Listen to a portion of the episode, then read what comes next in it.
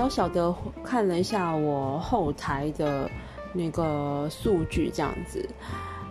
因为我经营这个 podcast 也才很短的时间而已，本身也不会想说呃要靠这个去拿到什么特殊成成就这样子，单纯就觉得说，呃，podcast 是一个还蛮好玩的，然后可以去分享一些我自己的想法这样子。嗯，曾经有试过就是在脸书上啊去分享一些自己的想法。呃，是开专业的方式，就是，嗯，怎么说哈？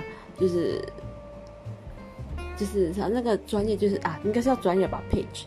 然后我也没有告诉任何朋友，就是说我有开这个 page。然后本身就是，呃，也没有特别去做，呃，也没有放钱投放去去宣传这样子。就是有缘看到就看到，没有看到就算了。呃，但是相较来说，就 podcast 的那个效益好像还更高一点。就通过你后台数据比较的话，可能脸书它就只是你只能在脸书投放。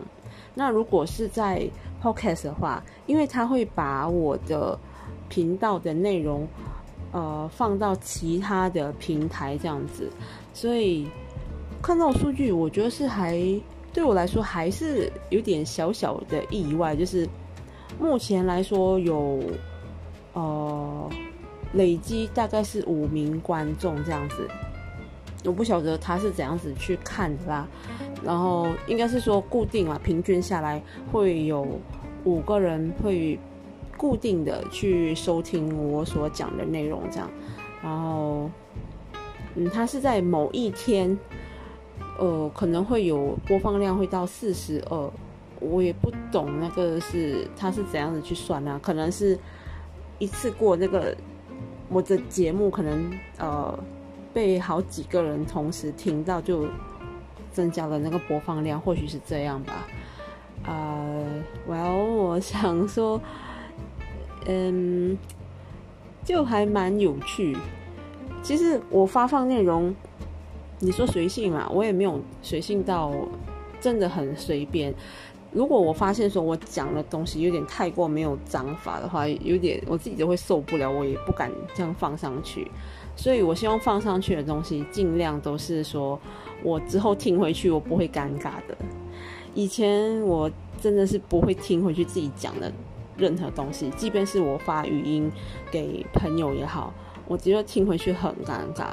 但是现在我觉得如果你要知道你自己在讲些什么，你确定你讲的内容没有问题的话，而且是很长的一篇东西，你要想看别人是怎么样听的，就是你不能让别人听着也很受罪啊。所以我后来就有去听回去自己讲的东西，如果呃真的觉得很不懂在讲什么。自己没办法用嘴用用口述的方式讲的比较清楚哈，我就赶快去删掉回收这样子，然后干脆用打的方式去说，打字的方式去讲，会想说把我的呃想的东西给更加清楚仔细的说出来。嗯，好，那现在就是我想要说的。